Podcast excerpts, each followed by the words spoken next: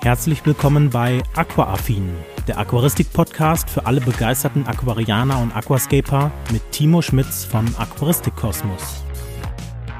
Und damit ganz herzlich willkommen zur 52. Folge des Aquaaffin Podcasts. Ja, heute habe ich wie immer natürlich zwei super spannende Themen für euch dabei. Das eine befasst sich mit Smart Home für Aquarien.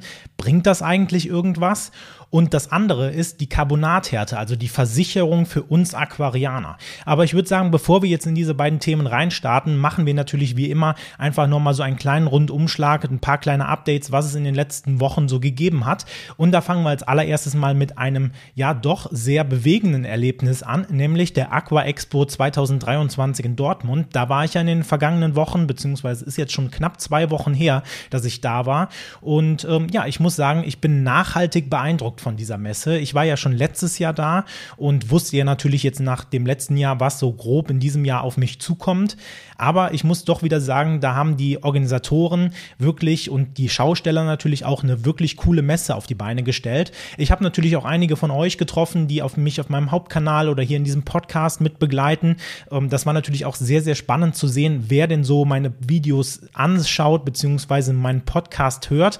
Denn das ist ja immer so ein Gap, den man da hat, also zwischen dem, was man als YouTuber oder Podcaster oder generell Content Creator so denkt, wer seine Zuschauer sind und wer wirklich die Zuschauer sind. Ich glaube, ich habe es ja schon häufiger mal gesagt, das ist immer ganz nett, wenn man dann mit den Leuten mal ins Gespräch kommt oder mit euch eigentlich ins Gespräch kommt und mal merkt, okay, an der, am anderen Ende quasi des Bildschirms sitzt auch ein einfach ein ganz normaler, begeisterter Aquarianer und der findet meine Videos cool und nimmt vielleicht auch noch irgendwas mit. Also das war halt mega, mega interessant und auch sehr, sehr cool zu sehen, wer so diese Videos guckt. Auf der anderen Seite habe ich dann natürlich auch mit einigen ja, Creator-Kollegen mehr oder weniger sprechen können. Äh, mit die Jungs von Aquadicted waren da, beziehungsweise die Jungs von Liquid Nature, ähm, der Stefan, beziehungsweise der Pachi. Mit Pachi hatte ich ja hier auf dem Kanal auch schon mal oder in diesem Podcast auch schon mal eine Podcast-Folge zusammen. Und es ist immer wieder ganz interessant zu sehen. Und ähm, ja, dieses Jahr gab es zum allerersten Mal die, ähm, den Contest The Art of the Planted Aquarium.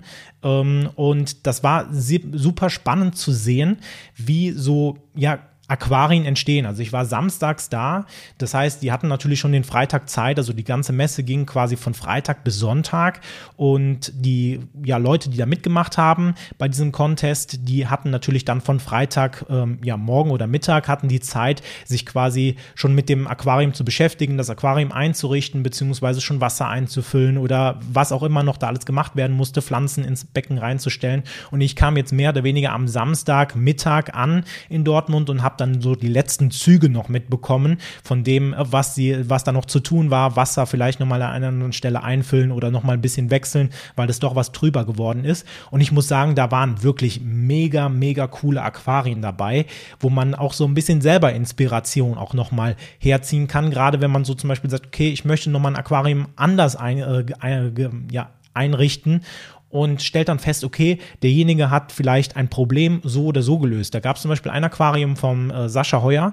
Ähm, da habe ich dann im Endeffekt erfahren, dass beispielsweise ein kleiner Weg, der so mehr oder weniger angedeutet war, einfach aus der Not heraus entstanden ist, weil äh, es einfach keine Pflanzen mehr gab, die diesen Weg hätten auffüllen können. Und so aus der Not eine Tugend zu machen, dann vielleicht nochmal irgendwie was anderes spontan einzuplanen, war auf jeden Fall sehr, sehr interessant. Auch die ganzen anderen Becken, die da waren, egal ob groß oder klein, war wirklich sehr, sehr interessant zu sehen, wie sich Leute Gedanken machen und wie auch das von Layout zu Layout doch, auch wenn es halt ne, in diese Richtung, in die es geht, also wahrscheinlich auch eher in die Aquascaping-Richtung, ähm, vielleicht auch vieles manchmal gleich aussieht, aber trotzdem in den Details nochmal sehr, sehr unterschiedlich ist. Und das prägendste Erlebnis dabei war eigentlich mehr oder weniger, dass da jemand an seinem Aquarium gestanden hat und dann wirklich einen Stein von, ich sage jetzt einfach mal, äh, vorne zwei Millimeter oder zwei Zentimeter weiter rübergelegt hat. Also wirklich so ein ganz kleiner Kieselstein, wo ich dachte so, naja, auf die Idee wäre ich jetzt nicht gekommen.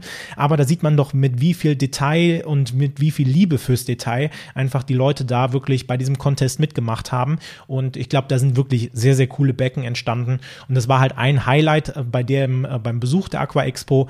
Das ist ja auch auf der Galopprennbahn. Ich weiß nicht, ob ihr Galopprennbahnen kennt. Das ist ja mehr oder weniger so wie eine Art Tribüne. Das heißt, dass man äh, die Pferde, wenn die halt im Kreis oder in diesem Oval laufen, dann halt natürlich auch beobachten kann. Und dementsprechend war dann dieser Contest ähm, dann auch auf dieser Bühne und äh, man konnte halt von oben so schön runter gucken und denen so ein bisschen auf die Finger gucken. Ich habe mich da jetzt nicht ganz rangetraut, weil ich gesagt habe, okay, lass die mal alle in Ruhe. Ich glaube, das war halt auch nicht so gedacht. Da sind halt einige Leute auch so zwischengelaufen, aber ich dachte so, naja, wenn ich jetzt da unten stände, fände ich das nicht so geil, wenn da Leute immer die ganze Zeit zwischenlaufen würden. Deswegen konnte man quasi immer von der nächsten Etage so ein bisschen runter gucken. Es war auf jeden Fall sehr, sehr spannend. Was ich sagen muss, war, dass die Messe am Samstag unglaublich voll war. Also so viele Leute habe ich letztes Jahr noch nicht äh, da gesehen. Also ich war ja auch Samstag, nee, Quatsch, Sonntag und Montag. Da war das ja noch so ein bisschen ein anderer Zyklus, ähm, in dem die Messe stattgefunden hat. Also von Samstags bis Montags. Jetzt war sie von Freitags bis, äh, von Freitags bis Sonntags.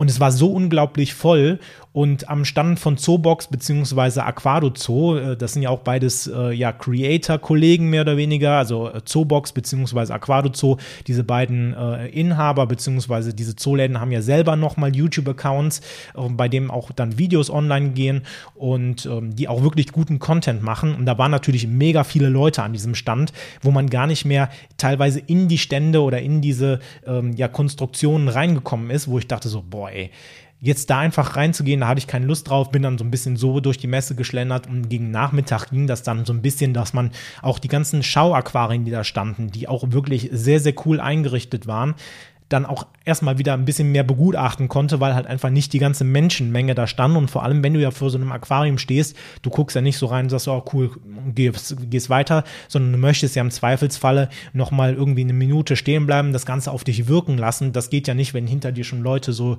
hängen und äh, ja einfach weitergehen wollen und ja, sie schubsen dich nicht, aber sie erwarten quasi, dass du an dem Aquarium vorbeigehst, damit sie auch vielleicht reingucken können. Und das war halt erst so ab Nachmittag möglich wo ich dann einfach gesagt habe, okay, naja, ich gehe erstmal so über die Messe, spreche nochmal mit ein paar YouTuber-Kollegen, spreche mit euch und gehe dann im Zweifelsfalle später einfach nochmal hin und gucke mir die Sachen noch was genauer an. Aber es hat mich auf jeden Fall sehr, sehr froh gemacht, dass das Ganze dieses Jahr doch so gut angenommen wurde.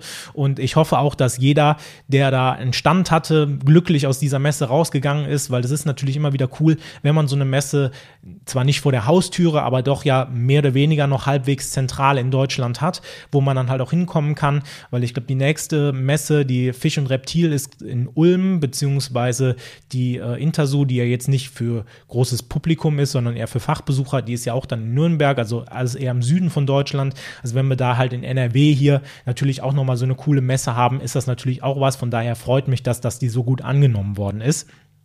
Was ich auch total cool fand, war, dass einige Hersteller da auch vertreten waren.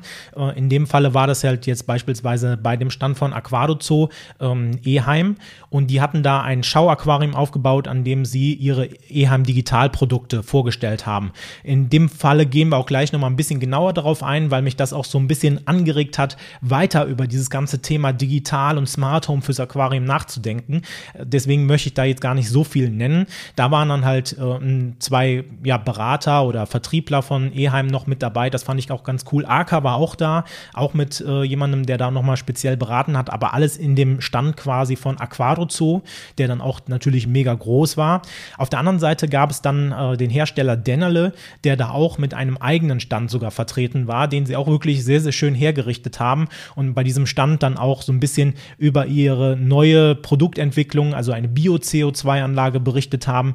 Ich fand es ein bisschen schade, dass da nicht noch mehr kam. Aber ich fand es erstmal positiv, dass überhaupt ein Hersteller sich einzeln dahingestellt hat, also einer der großen namenhaften deutschen Hersteller, sagen wir es mal so, und ähm, dann halt diese Messe auch genutzt hat, um sich dem Publikum nochmal zu präsentieren, um vielleicht auch Leuten, die in dieser Szene aktiv sind, so wie ich oder sowas, nochmal Kontaktmöglichkeiten zu bieten, weil das war so am Anfang, als ich das erste Mal letztes Jahr zur Aqua Expo gegangen bin, dachte ich so, okay, ich kannte die Gamescom beispielsweise hier in Köln, wo ich einmal war und da war natürlich äh, alles, was Rang und Namen hat, war da vertreten. Und letztes Jahr habe ich dann so festgestellt, naja, man hört zwar immer so, ja, zum Beispiel Dennerle ist da, JBL ist da, etc. pp.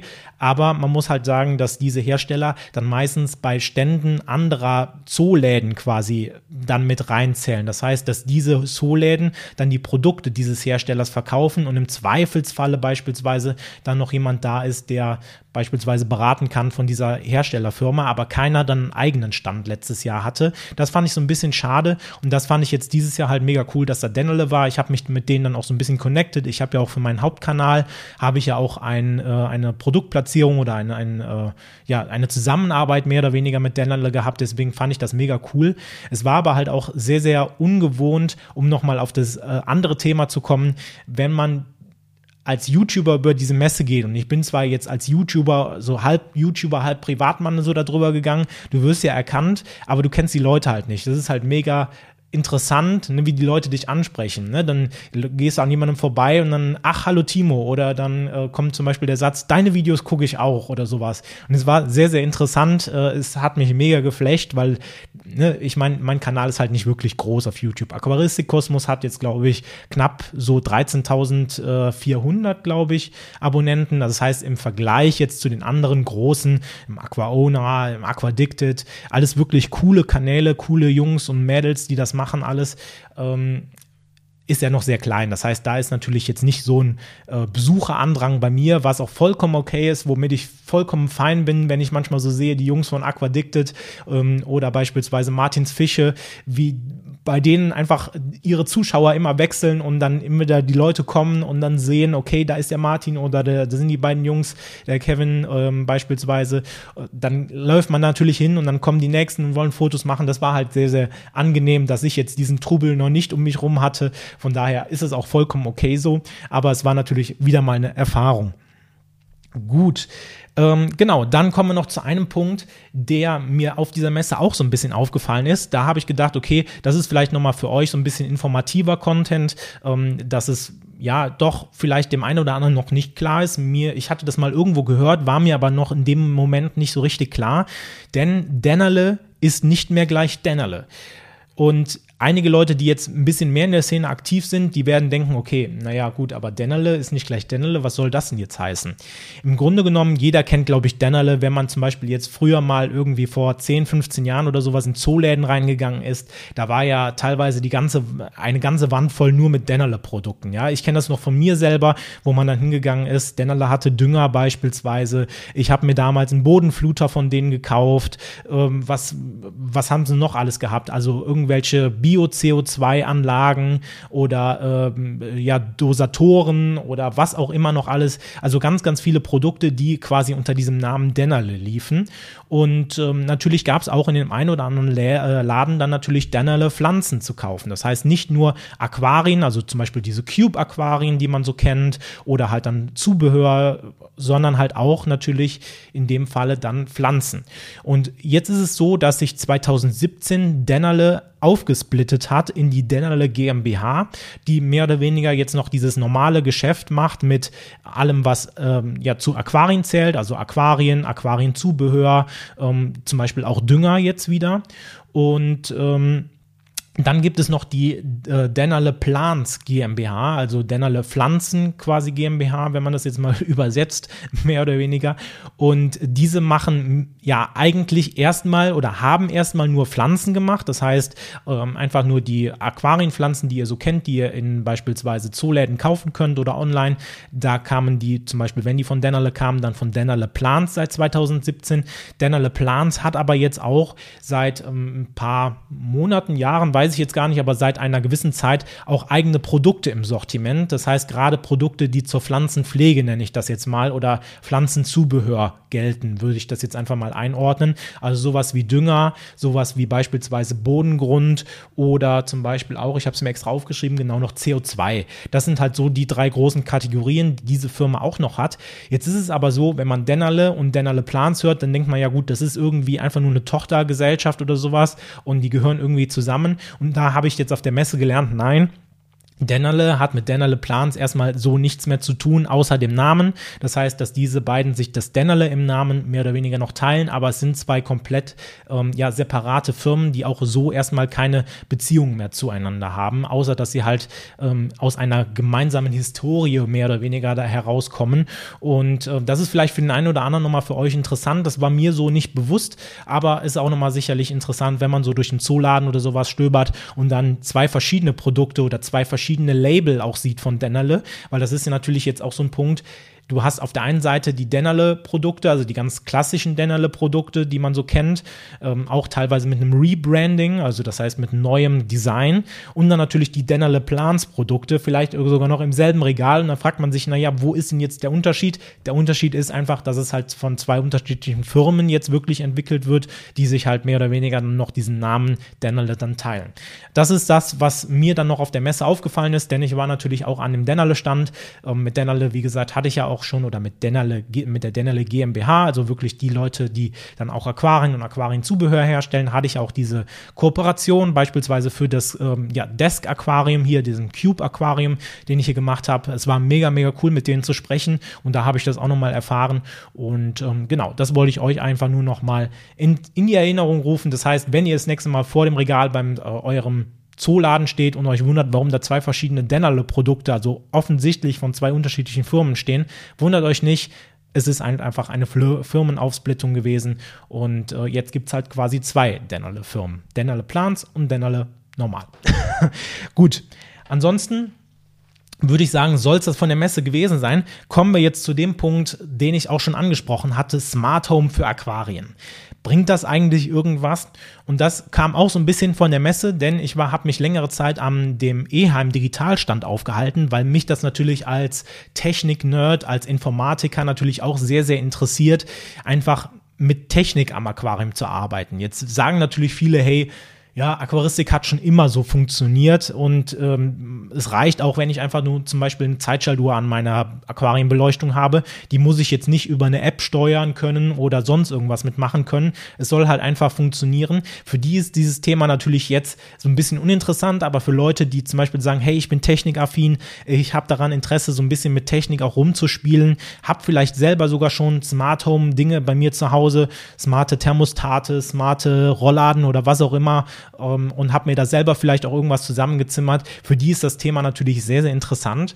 Und äh, jetzt kann man natürlich sagen, ja, okay, macht es denn überhaupt Sinn? Und da denke ich, können wir als allererstes mal sagen, naja, es kommt drauf an, beziehungsweise es hat auch schon immer ohne funktioniert. Wie ich das halt gerade gesagt habe, viele werden jetzt sagen, naja, es hat früher schon auch ne, ganz normal mit einem Schalter oder halt eben mit einer Zeitschaltuhr oder was auch immer, zum Beispiel eine Nachtabschaltung funktioniert. Wieso brauche ich dann da jetzt nochmal andere Sachen? Und da kann man sagen, es funktioniert halt einfach, aber man kann jetzt natürlich sagen, okay, gerade zum Beispiel bei den Eheim-Produkten, das ist jetzt das, was ich auf der Messe halt einfach gesehen habe, da gab es eine Vielfalt an Dingen, die du quasi in diesem Eheim Digital Universum hast. Ne? Das sind zum Beispiel Heizstäbe, das sind Filter, das sind zum Beispiel Beleuchtungen oder zum Beispiel auch die CO2-Versorgung, die halt alles digital dann läuft, beziehungsweise halt natürlich auf die du digital zugreifen kannst und die Daten natürlich dann auch nutzen kannst, beispielsweise. Und jetzt können wir uns natürlich die Frage stellen, okay, wo gibt es denn, wenn ich jetzt sage, ja, man kommt natürlich halt auch einfach so damit aus, ohne jetzt irgendwas digital zu haben oder ohne das irgendwie in Smart Home einzubringen, wo steht denn jetzt oder wo gibt es denn überhaupt einen Mehrwert für Smart Home und digitale Dinge in der Aquaristik? Und da muss ich sagen, dass die Punkte teilweise so ein bisschen schwammig sind, weil das natürlich immer sehr, sehr stark auf die eigene persönliche äh, Ansicht ankommt. Das heißt, wenn du jetzt sagst, hey, ich finde es total einfach, irgendwo ein paar Knöpfe zu drücken, dann ist das natürlich deine Einstellung zu diesem Thema. Aber ich muss jetzt zum Beispiel erstmal sagen, dass wenn ich ein Gerät einstelle, gerade was jetzt nicht so trivial ist wie zum Beispiel ein Heizer, sondern irgendwas anderes, wo man dann wirklich Bereiche einstellen muss oder zum Beispiel wie ein Düngecomputer oder sowas, das finde ich einfach persönlich einfacher, wenn es halt am, äh, am Handy geht. Also wenn ich da auf irgendwelchen Knöpfen am Gerät rumdrücken muss und dann vielleicht mich irgendwie verdrückt habe und dann wieder im ganzen Menü nochmal rumkommen muss. Also da gibt es natürlich schon gerade durch diese ganze Digitalisierung und App und mobile App-Nutzung, wie auch immer das dann gehandhabt wird, gibt es natürlich eine ganze einfache Möglichkeit, Dinge zu steuern oder Dinge einzustellen. Ebenso hast du natürlich auch den Vorteil, jetzt vielleicht nicht unbedingt bei Eheim Digital, aber bei anderen Herstellern zum Beispiel das Ganze auch von weiter weg zu steuern. Das heißt, wenn du jetzt beispielsweise Beleuchtung, Filter, was auch immer hast, was du von unterwegs aus steuern kannst über die App, weil das Ganze nicht nur lokal in deinem Haus funktioniert, weil das zum Beispiel nur mit Bluetooth funktioniert, sondern weil es halt zum Beispiel auch am Internet angeschlossen ist, hast du natürlich auch die Möglichkeit, wenn du zum Beispiel mal in Urlaub bist, wenn du mal irgendwie über ein Wochenende weg bist, zum Beispiel dein Aquarium zu überwachen und teilweise natürlich auch zu steuern. Jetzt ist das natürlich immer relativ zu sehen, weil was willst du in einem Aquarium steuern? Wenn du jetzt natürlich einmal deine Zeiten eingestellt hast, was willst du dann noch machen? Aber du kannst natürlich dann zum Beispiel sagen, zum Beispiel Eheim bietet auch an, zum Beispiel äh, äh, einen, einen Futterautomaten mit an das Aquarium dran zu hängen. Da kannst du zum Beispiel eine manuelle Fütterung machen oder du kannst zum Beispiel, wenn du jetzt siehst, okay, äh, weiß ich nicht, du hast die Rollladen hochgelassen oder sowas und du kannst sie jetzt nicht runter machen, weil die nicht smart sind, dann könntest du zum Beispiel die Beleuchtung, wenn es dann auf dein Aquarium trifft oder sowas, könntest du reduzieren. Also all solche, ich nenne es jetzt einfach mal Spielereien, die kann man auch noch damit machen. Das ist das eine. Der viel größere oder wichtigere Punkt aus meiner Sicht ist aber das ganze Logging. Und Logging ist mehr oder weniger einfach nur das Speichern von Daten. Ähm, zum Beispiel von Temperatur, vom pH-Wert, von anderen Dingen, die für dein Aquarium wichtig sind. Ne? Da kann man halt ganz viele verschiedene Produkte dranhängen. Wenn du zum Beispiel jetzt sagst, hey, ich habe eine pH-Sonde im Aquarium, kann ich natürlich auch diese pH-Sonde, die Daten, die daraus entstehen, wenn zum Beispiel jede Stunde das abgefragt wird, kann ich natürlich sehen, wie ist zum Beispiel der pH-Wert im Laufe des Tages in meinem Aquarium. Oder kann zum Beispiel dann halt auch über die äh, Carbonathärte beziehungsweise dann den pH-Wert natürlich auch so ein bisschen äh, errechnen, wie ist denn meine CO2-Konzentration, weil das Ganze natürlich in einer Verbindung steht.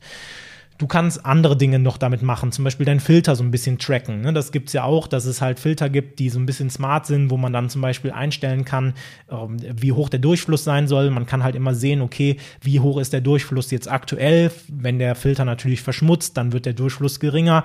All diese Sachen kann man natürlich loggen viel cooler wäre es natürlich, wenn man auch noch andere Dinge loggen kann. Da fehlen aber momentan teilweise noch einfach die Sensoren für, beziehungsweise bezahlbare Sensoren. Das ist, glaube ich, eher der Punkt. Ne, weil für mich wäre zum Beispiel auch noch so eine Art Kombisensor denkbar, wo man vielleicht zum Beispiel so Nitrat, Phosphat, Kalium oder Eisen, also irgendwie sowas, diese drei, vier ähm, Pflanzennährstoffe, die wir so in der Aquaristik haben, die Hauptnährstoffe nenne ich sie jetzt einfach mal, dass man die nochmal misst und dann diese Daten auch natürlich speichert. Das heißt, man kann A als Aquarianer sehr genau sehen, okay, wo ist denn jetzt mein Stand? Beziehungsweise, und das ist noch viel interessanter aus meiner Sicht, kann sich durch den Computer unterstützen lassen in dem Sinne und zum Beispiel auch diese Daten analysieren. Das heißt, wenn ich jetzt zum Beispiel merke, okay, ich bekomme eine Grünalgenplage oder was weiß ich und kann dann anhand dieser Daten vielleicht auch erkennen, woher diese äh, Algenphase kommt, weil zum Beispiel genau mitgelockt wurde, ich habe den ganz, äh, die, die ganzen, den ganzen letzten Monat zum Beispiel jeden Tag zehn Stunden mein Aquarium beleuchtet. Meine Wasserwerte waren alle top zum Beispiel. Dann könnte man natürlich durch zum Beispiel Big Data Analysen oder sowas, kann man natürlich auch, oder generell Datenanalysen, kann man natürlich darauf schließen, vielleicht, okay, war die Beleuchtungszeit und die Beleuchtungsintensität einfach zu lange oder zu intensiv. Nun, damit kann man halt einfach Anwendungsfälle schaffen, die jetzt noch nicht denkbar sind, die vielleicht erst in 10 oder 20 Jahren, wenn es diese Sensoren auch für einen erschwinglichen Preis gibt, weil ich habe mal nachgeguckt, so ein Nitratsensor, den kannst du halt auch nicht überall anstecken. Das sind halt meistens irgendwelche Laborgeräte und dementsprechend teuer sind diese Sensoren dann auch, die sowas messen, wenn sie überhaupt am Markt vorhanden sind. Also das ist auch nochmal so ein Punkt, dass man nicht jeden Wert quasi so messen kann. Und das ist halt so ein Punkt, wo ich sage, das könnte noch sehr, sehr interessant werden. Auf der anderen Seite kann man sich natürlich auch vom Computer unterstützen lassen, indem man zum Beispiel Erinnerungen einrichtet, ne, zum Beispiel, dass man irgendwie den Filter sauber machen sollte, Alarme einrichtet, wenn zum Beispiel die Temperatur des Aquariums zu hoch steigt, kann man sich natürlich dann äh, von seinem digitalen Gerät alarmieren lassen, hey, deine Temperatur ist jetzt gerade über 30 Grad, mach mal bitte irgendwas. Oder wenn das halt schon alles im Ökosystem integriert ist, zu sagen, okay, wenn die Temperatur über 30 Grad steigt oder über, sagen wir mal, vielleicht über 28 Grad, dann schalte doch bitte den Lüfter, der auch schon am Aquarium sitzt, an, damit halt so ein bisschen Oberflächenkühlung entsteht. Ähm, das kann man, oder Verdunstungskälte entsteht, das kann man natürlich auch machen.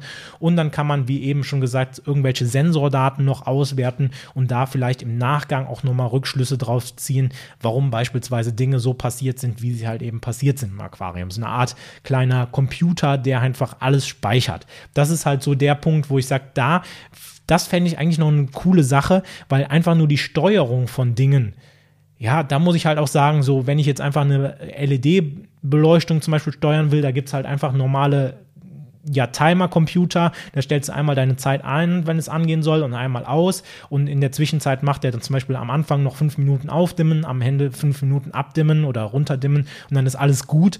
Also, das ist halt so ein Punkt, wo ich sage, naja, also Alleine mit der Steuerung kann man wahrscheinlich nichts reißen. Äh, da wäre ich dann auch wahrscheinlich eher so derjenige, der sagt, naja, gut, es funktioniert halt auch eben so. Aber wenn dann halt noch dazu kommt, dass man die, die ganzen Daten, die ja auch dann anfallen, auch irgendwie später auswerten kann, beziehungsweise diese ganzen Dinge dazu nutzt, dich als Aquarianer unterstützen zu lassen vom Computer, finde ich das eigentlich eine coole Sache. Und jetzt muss ich vielleicht noch mal so ein bisschen die Finger, den, den Finger in die Wunde legen, denn für mich gibt es aktuell noch einige Probleme, die so ein bisschen noch dagegen sprechen. Ich habe mir jetzt einen Heizer gekauft, also von Eheim, selber einfach nur gekauft, um einfach mal mit diesen Produkten auch so ein bisschen in Kontakt zu kommen, mal zu sehen, okay, wie ist das Ganze technisch umgesetzt, weil mich das natürlich als ja, Aquarianer, der ein Informatiker-Background hat, natürlich auch sehr, sehr interessiert, wie ist das Ganze technisch umgesetzt und kann ich da vielleicht mir irgendwelche Lösungen auch selber basteln. Da, deswegen habe ich mir dann halt den Heizer geholt, um dann einfach hier beim Alpen 60p so ein bisschen auch mal Erfahrungen damit zu sammeln. Jetzt muss man aber sagen, dass mir das schon häufiger aufgestoßen ist, dass viele Hersteller momentan noch ihr eigenes Süppchen machen. Ich habe zum Beispiel äh, Geräte von Shihiros an diesem, äh, an, an meinem äh, Alpen 60p laufen. Ich habe zum Beispiel jetzt dann diesen Eheim Heizer daran laufen. Ich hatte äh, teilweise äh, andere Dinge noch, also andere Geräte, die jetzt mehr No-Name-Richtung sind oder von Aquael oder von was anderem. Also alles, was man halt so irgendwie noch mit mehr oder weniger einbinden kann. Von JBL gibt es ja zum Beispiel auch solche äh, ja, Apps, um beispielsweise Teststreifen auszulesen. Aber keiner der Hersteller schafft es irgendwie, ja, mehr oder weniger die die Konnektivität oder die, äh, ja, ich sag mal, die, wie, habe ich es jetzt hier geschrieben, die Querintegration, das war das Wort, was ich gesucht habe, die Querintegration zu schaffen, denn jeder brodelt da momentan so sein eigenes Süppchen. Und da muss ich sagen, das stößt mir so ein bisschen auf, weil ich sag so, Ne, also auf der einen Seite ist das natürlich cool, wenn da die App und das alles wirklich sehr, sehr gut ineinander funktioniert. Das geht natürlich auch nur, wenn du als Hersteller dein Produkt selber kennst. Das heißt, es kann ja nicht irgendjemand anders die App für dich bauen auf der anderen Seite oder dir, dein Produkt in seine App mit reinbringen, weil er weiß ja vielleicht gar nicht, wie dein Produkt gesteuert werden will oder sowas. Auf der anderen Seite sage ich mir, naja, es, sind ja, es gibt ja schon größere deutsche Hersteller, die solche Dinge machen. Zum Beispiel Eheim, ähm, zum Beispiel Ju ähm, Juwel, die auch ja mit ihrem äh, ja, Smart-Beleuchtungssystem natürlich auch da, die da so eine gewisse ja, digitale Kompetenz auch haben, beziehungsweise zum Beispiel JBL, also mehr oder weniger ja alle Hersteller, die irgendwas herstellen, was du am Aquarium benutzen kannst, springen ja mehr oder weniger auf diesen Zug auf. Und da würde ich mir zum Beispiel von deutschen Herstellern wünschen, dass man untereinander, weil die Konkurrenz, glaube ich, aus dem Ausland, gerade so, was auch Richtung Shihiros angeht, was die auf die Beine stellen, ist halt schon wirklich gut. Und da muss man halt aufpassen, dass man da vielleicht nicht den Anschluss verliert.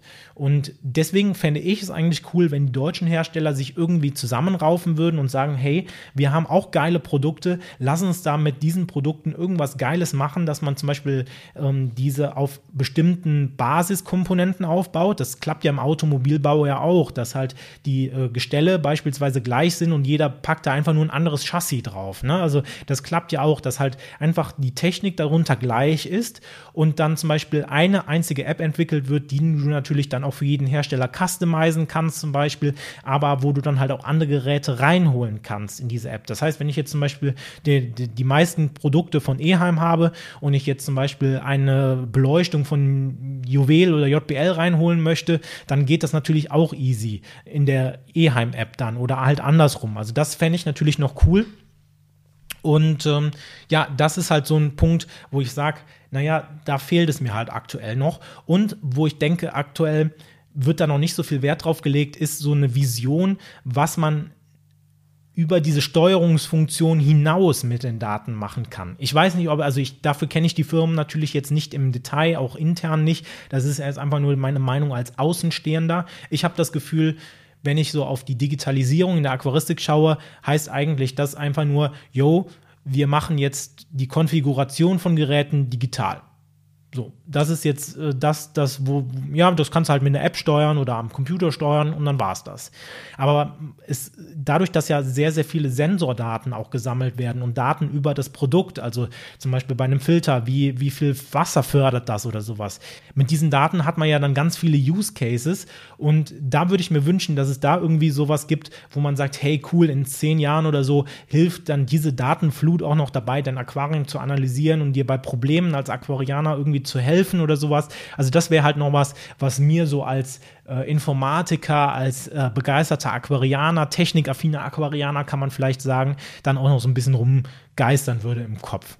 Aber gut, so viel zu diesem Thema. Kommen wir noch zu dem anderen Thema, was ich für diesen Podcast hier mitgenommen habe, nämlich die Carbonathärte. Und da habe ich in der Aquaristik, also eine Zeitschrift von Däne, die ich mir jetzt mal abonniert hatte, hatte ich einen ganz netten Artikel von Heiko Blessin äh, gelesen. Und da habe ich gedacht, eigentlich war der Artikel so gut, dass wir dieses Thema Carbonathärte einfach mal hier in diesem Podcast auch mit aufgreifen können, weil es ja sicherlich auch einige gibt. Ich habe Carbonathärte auch so ein bisschen immer stiefmütterlich behandelt, würde ich jetzt mal sagen, in den letzten Jahren. Nach diesem Artikel, glaube ich, werde ich noch mal so ein bisschen mehr Obacht auch darauf geben. Es war halt einfach ein Wasserwert, den man gemessen hat. Für mich war halt immer eher so wichtig, was sagt der pH-Wert, was sagen so meine Pflanzennährstoffe und habe jetzt eher weniger darauf geguckt, okay, Carbonathärte, Gesamthärte, ne, das war halt so, das hast du einmal gemessen und dann war es das. Aber dass man den halt regelmäßig auch im Auge betrachtet, das hatte ich nicht so und ich glaube, das geht vielen Aquarianern so. Deswegen habe ich gesagt, nehmen wir dieses ganze Thema auch nochmal mit auf. Und generell kann man sagen, und dieses Zitat ist jetzt mehr oder weniger so ein bisschen aus diesem, aus diesem Heft Aquaristik entnommen, dass die Carbonathärte mehr oder weniger die Versicherung für dein Aquarium ist. Und jetzt kann man sich natürlich fragen, was ist denn überhaupt erstmal die Carbonathärte? Und generell kann man sagen, das habe ich mir extra nämlich aufgeschrieben, weil ich äh, diese Definition jetzt auch nicht so äh, im Kopf hatte. Das ist die Summe aller Carbonathärte, äh, aller Carbonate und Hydrogencarbonate. Und das können zum Beispiel ähm, ja, Rückstände von Calcium, Magnesium, Barium, Strontium oder zum Beispiel ähm, genau dann halt vor allem in der Aquaristik ähm, Calcium und Magnesium in dem Falle sein. Und die Carbonathärte ist Teil der Gesamthärte. So. Und wenn du jetzt nur noch Fragezeichen hast und ein äh, ja, hä, was soll das jetzt mit dieser Definition? Dann geht es dir genauso wie mir, als ich das gelesen habe. Im Endeffekt ist es eigentlich einfacher. Wir müssen jetzt nicht genau wissen, wie das Ganze definiert ist. Im Endeffekt ist für uns die Wirkung der Carbonathärte das Wichtige. Und die Wirkung der Carbonathärte ist mehr oder weniger, dass sie den pH-Wert stabilisiert. In, wenn du zum Beispiel ein Buch liest oder im Internet so ein bisschen recherchierst, wird man auch so auf diesen Begriff Pufferung kommen, denn sie puffert mehr oder weniger den pH-Wert. Und wenn die Carbonathärte zu niedrig ist, kann es halt sein, dass zu, durch diese zu niedrige Pufferwirkung, die die Carbonathärte hat, dein pH-Wert im Laufe zum Beispiel eines Tages extrem schwankt. Ja, das kann auch schon mal sein, dass es halt sehr, sehr stark schwankt, zum Beispiel von 6 ähm, auf 8 zum Beispiel am Abend oder sowas. Also das ist dann natürlich auch möglich und dadurch entstehen natürlich Probleme, gerade bei deinen Bewohnern des Aquariums, beziehungsweise natürlich auch bei allem, was in deinem Aquarium so kreucht, fleucht und lebt. Und das ist natürlich auch ein Punkt, gerade wenn es darum geht, okay, du hast ein plötzliches Fischsterben oder Garnelensterben in deinem Aquarium. Und du kannst zum Beispiel ausschließen, dass es eine Nitritvergiftung ist, dass es zum Beispiel ein, CO2, äh, ein, äh, ein Sauerstoffmangel ist oder eine CO2-Vergiftung ist, dann kann es zum Beispiel sein, dass deine Carbonathärte einfach zu niedrig ist und dein pH-Wert in den letzten Tagen oder in, den, in der letzten Zeit einfach zu stark geschwankt ist, dass halt deine Tiere mehr oder weniger die ganze Zeit dieser Schwankung ausgesetzt waren und irgendwann halt einfach ja leider nicht mehr können und deswegen dann halt versterben. Und deswegen ist die Carbonathärte auch so, um, so wichtig, dass man halt den pH-Wert im Aquarium stabilisieren kann. Und jetzt ist natürlich die Frage, okay, ja, aber was ist denn ein guter pH-Wert und was ist kein guter äh, KH, also Carbonathärte? Ich komme jetzt schon ganz durcheinander. Was ist denn eine gute Carbonathärte und was ist eine weniger gute Carbonathärte?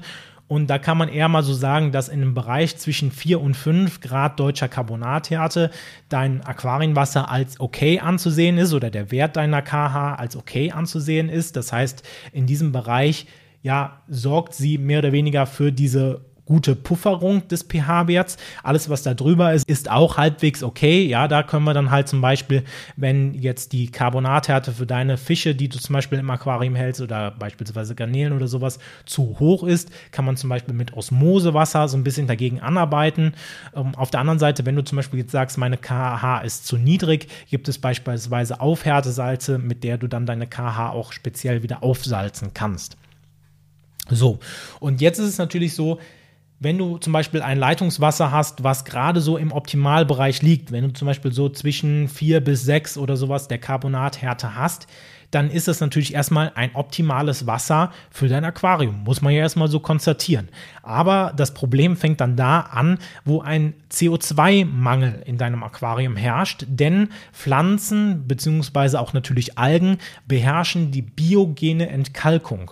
Und durch die biogene Entkalkung können Pflanzen beispielsweise die Carbonathärte aufbrechen und dann halt die, den Kohlenstoffdioxid aus dem ähm, aus, dem, aus der Carbonathärte hinauslösen und für die Photosynthese natürlich dann weiter benutzen. Und auf der anderen Seite bleibt dann aus der Carbonathärte nur noch mehr oder weniger das Kalk oder andere Rückstände dann zurück im Aquarium. Aber das heißt, die Carbonathärte fällt dann in deinem Aquarium. Und das kann halt auch manchmal sein, je nachdem, wie krass dein äh, CO2-Mangel im Aquarium ist, dass dann zum Beispiel du fängst mit einer KH an der, in der Woche von 5 an und könntest dann beispielsweise im Laufe der Woche auf eine Carbonathärte von 3 drei oder zwei runterrutschen. Und das kann natürlich dann wiederum negative Auswirkungen auf deinen pH-Wert haben. Das heißt, das sollte man auf jeden Fall im Auge behalten, wenn du zum Beispiel jetzt keine CO2-Anlage an deinem Aquarium einsetzt. Das ist halt zum Beispiel durch CO2-Mangel in deinem Aquarium und biogene Entkalkung der Pflanzen, dass es dann dazu führen kann, dass beispielsweise dein äh, deine Carbonathärte sich verringern kann. Das muss nicht zwingend sein, aber das kann halt passieren und dementsprechend kann auch dann dein pH-Wert etwas mehr mehr schwanken. Und um diese Schwankungen dann aufgrund von CO2-Mangel zu umgehen, könntest du beispielsweise dann noch zusätzlich CO2 in dein Aquarium einbringen. Da ist es jetzt auch nicht so wichtig, in welcher Form. Ich finde, da reicht eigentlich schon eine Bio-CO2-Anlage vollkommen aus. Äh, wenn du jetzt natürlich auf eine Druckgas-CO2-Anlage schwenken willst, weil du natürlich vielleicht auch noch mehr positive Effekte dieser CO2-Düngung für deine Pflanzen mitnehmen willst, ist das natürlich noch so umso besser. Aber für die Reduzierung quasi dieser, dieses Bio, biogenen Entkalkungsfaktors reicht es auch erstmal aus, wenn du halt eine ganz kleine Bio-CO2-Anlage mit dranhängst, sodass halt einfach kein zu krasser Mangel an CO2 in deinem Aquarium herrscht. Gut, so viel von mir für diese Podcast-Folge. Ich hoffe, es hat dir gefallen. Lass mir gerne mal in den Kommentaren, beziehungsweise bei Spotify geht das natürlich auch ähm, jetzt seit neuestem in den QAs einfach deine Meinung zu dieser Folge da. Und dann würde ich sagen, soll es das von dieser Podcast-Folge gewesen sein. Wir hören uns in der nächsten Podcast-Folge wieder. Macht's gut. Bis dahin. Ciao. Das war Aquaaffin, der Aquaristik-Podcast für alle begeisterten Aquarianer und Aquascaper. Wenn du auf YouTube zuschaust, vergesse bitte nicht, den entsprechenden Kanal zu abonnieren. Andernfalls bewerte doch bitte diesen Podcast und schaue gerne mal auf meinem YouTube-Kanal vorbei. Den Link findest du wie immer in den Show Notes. Also, bis dann!